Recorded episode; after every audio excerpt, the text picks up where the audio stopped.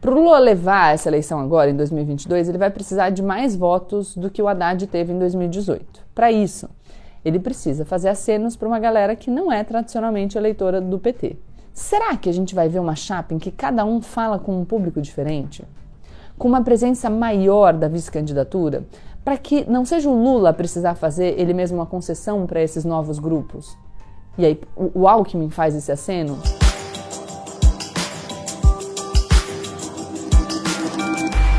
Antes da gente começar o assunto do vídeo de hoje, eu quero relembrar a todos vocês que o meu clube do livro, que dessa vez é comigo e com o Leandro Carnal, tá com inscrições abertas, mas está nos últimos dias de inscrições abertas, como vocês já devem saber. O clube do livro abre inscrições apenas uma vez por ano, então se vocês quiserem participar, aproveitem para se inscrever agora. Eu vou deixar o link na descrição desse vídeo e assim, galera, na boa, a gente vai começar lendo A Mente Moralista, que explica por que, que as pessoas estão divididas por política e religião. Quer dizer, fundamental para o pessoal que curte o conteúdo aqui do canal.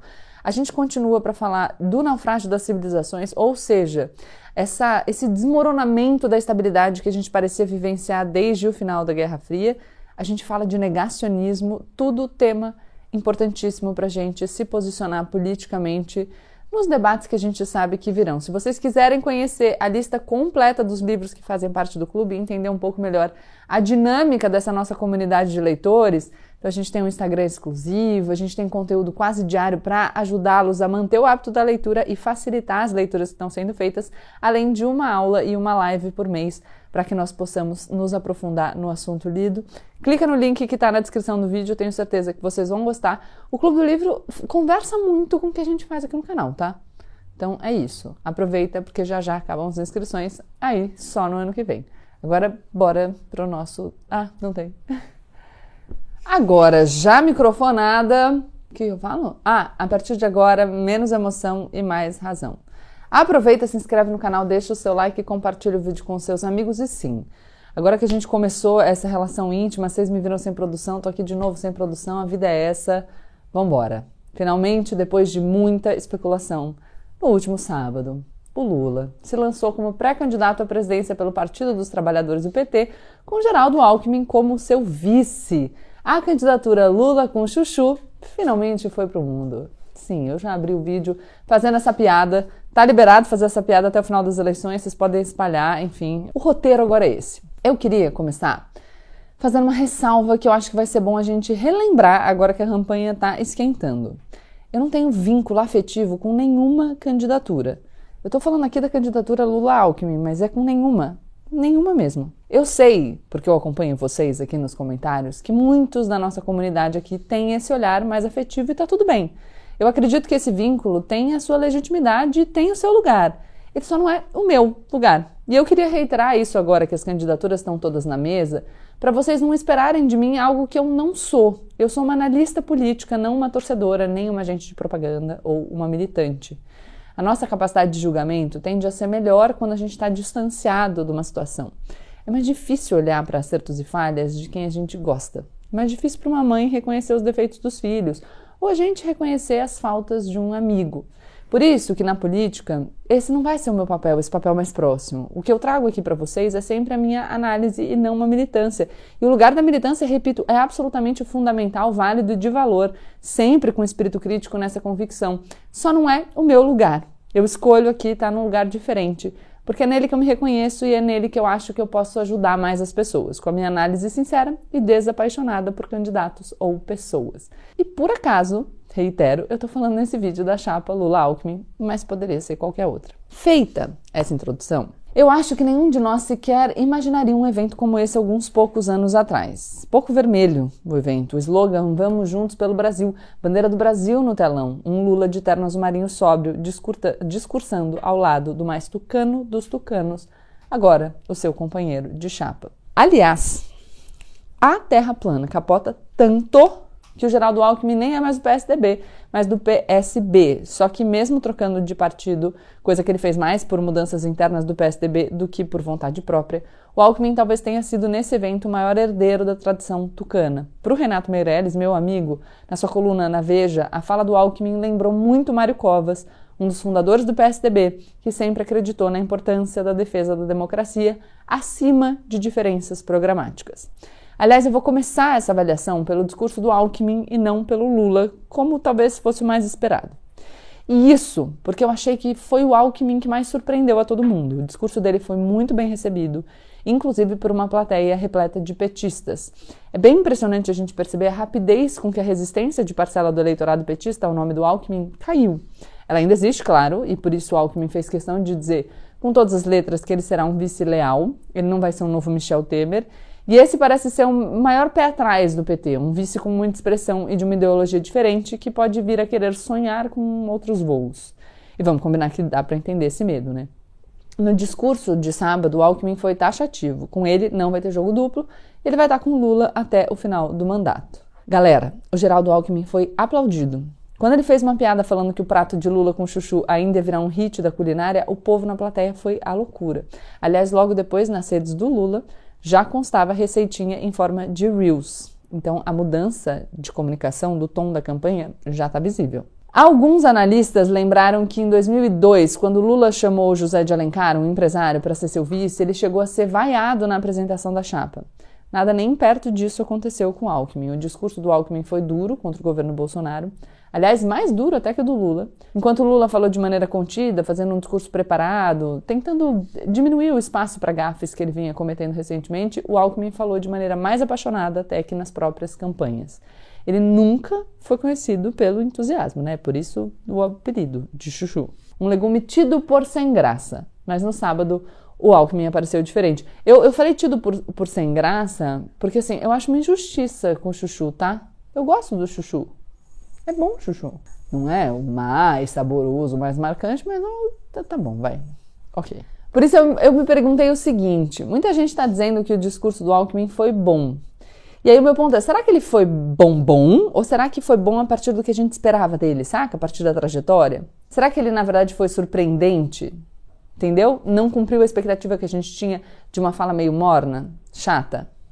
Porque aí, vendo essa emoção quase inédita na fala do Geraldo Alckmin, eu fiquei aqui pensando que ele deve estar tá muito pistola, né, por, por esses quatro anos de governo Bolsonaro.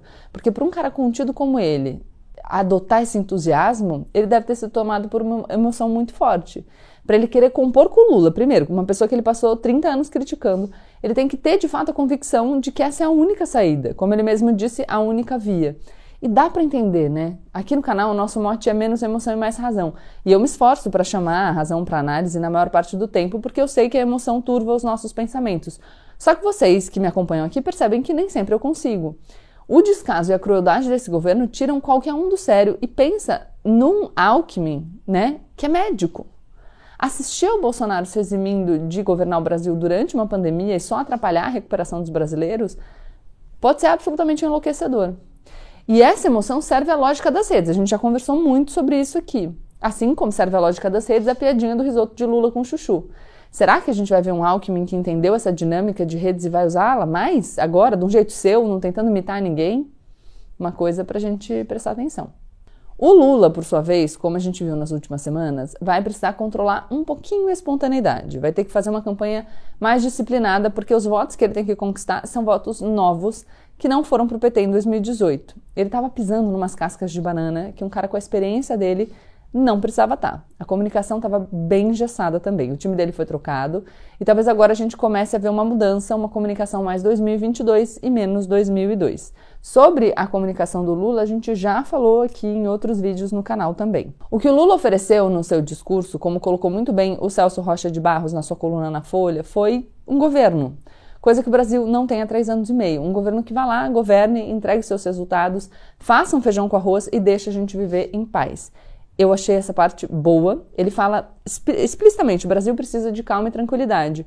E eu estou apontando há muito tempo que esse seria um elemento para 2022, porque ninguém, com exceção de quem não tem o que fazer, além de ficar no Twitter, aguenta mais todo esse auê incessante e só discussão, sem prática de governo, sabe? Sem gente resolvendo a vida. O discurso lido foi menos entusiasmante, mas me parece foi um bom movimento, porque a atuação anterior estava dando muita munição para os opositores.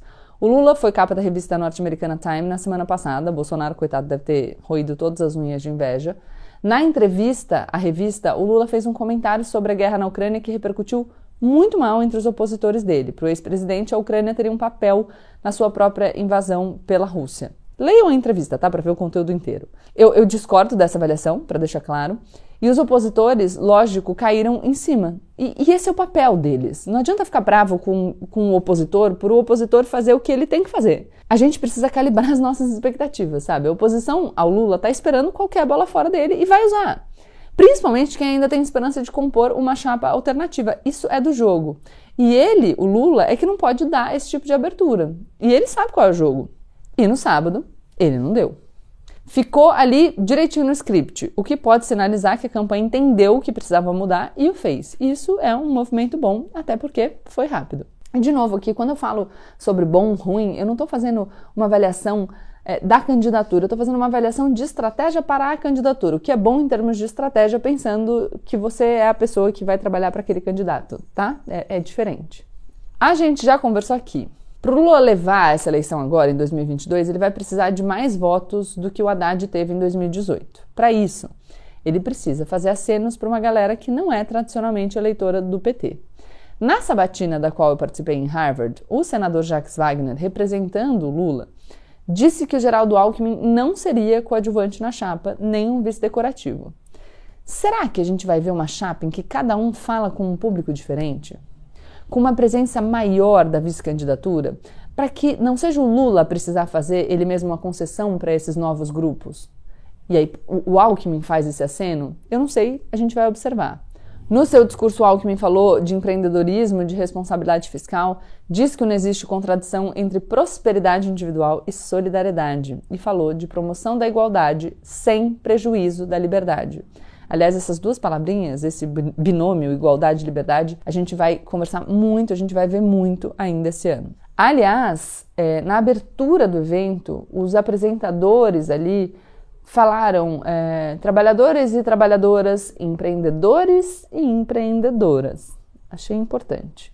O Lula, citando o Paulo Freire, disse que é preciso unir os divergentes para enfrentar os antagônicos. E isso me lembrou de um ponto que eu quero trazer aqui. Vocês lembram da eleição para a presidência da Câmara dos Deputados? Em que a gente tinha a candidatura do Arthur Lira e a candidatura do Baleia Rossi, as duas como candidaturas viáveis? E que grande parte das pessoas que faziam oposição ao Bolsonaro disseram: a gente precisa se unir em torno da candidatura do Baleia Rossi para evitar que o presidente da Câmara seja o Arthur Lira, que é um aliado do Bolsonaro? Pois é, algumas dessas pessoas enfrentaram uma oposição, inclusive violenta, dizendo que elas seriam vendidas e tudo mais, porque o Baleia Rossi seria a mesma coisa que o Arthur Lira. Aí o meu ponto é, a gente precisa se unir com o divergente para enfrentar o antagônico. A gente precisa construir uma frente ampla para defender a democracia. Será que essa galera que se opôs à candidatura do Baleia Rossi como se fosse a mesma coisa que a do Arthur Lira está arrependida hoje? Será que a gente teria mesmo a mesma situação, caso o presidente da Câmara fosse o Baleia Rossi, do que a gente está vivendo agora com Arthur Lira, com aquele deputado bolsonarista que desafia o judiciário brasileiro participando de comissão na Câmara dos Deputados? Será que seria a mesma coisa? Ou será que de novo uma disputa por vaidade fez com que a gente não conseguisse construir essa frente ampla quando a gente precisou num outro momento para garantir a integridade, a preservação da, da, da, imagem da Câmara dos Deputados. E aí, enfim, basta fazer o juízo. O Baleia Rossi era o candidato do Rodrigo Maia. Vocês acham que o Rodrigo Maia estaria tomando as mesmas atitudes que o Arthur Lira, nesse caso, do deputado bolsonarista? Porque eu acho que não. O Lula terminou no fim do discurso falando que ele e Alckmin estão pensando muito parecido. Muito se fala que o Lula tem que ir para o centro para ganhar esse eleitor que ele ainda não tem. Eu também falei, isso é verdade. Mas a gente tem que lembrar uma coisa: será que esse voto do centro é o voto que a gente imagina? Será que para esse eleitor importa mesmo um novo ministro da Economia, um cara que seja do time da austeridade fiscal? Será que essa galera é a galera que está pensando na Faria Lima? Ou será que isso é bolha? Ou será que esse eleitor indeciso que pode mudar de ideia é outra pessoa? E a gente vai falar mais disso em breve a partir de algumas pesquisas. É, quero pontuar mais duas coisas. A primeira é: Lula disse no seu discurso o seguinte: não temos tempo a perder odiando quem quer que seja. Precisa avisar isso para uma parcela da galera das redes, principalmente aquela que ataca numa disputa por protagonismo, quem divide consigo o mesmo campo, porque parece que esse pessoal ainda não entendeu. E a segunda coisa é: Vocês assistiram o discurso do Lula prestando atenção nas partes onde tem mais gritos de entusiasmo e aplausos por parte da plateia? Façam esse exercício. Dá para entender exatamente qual é a parcela dos eleitores do Lula que está presente no evento. É isso. Se vocês assistirem, vocês podem comentar aqui nos, nos, comentar nos comentários que a gente fala um pouco sobre essa, sobre assistir o discurso com esse olhar específico para um momento dos aplausos. Quais temas que geraram maior comoção da plateia e a partir disso, quem a gente acha que estava lá presencialmente. Tchau, tchau.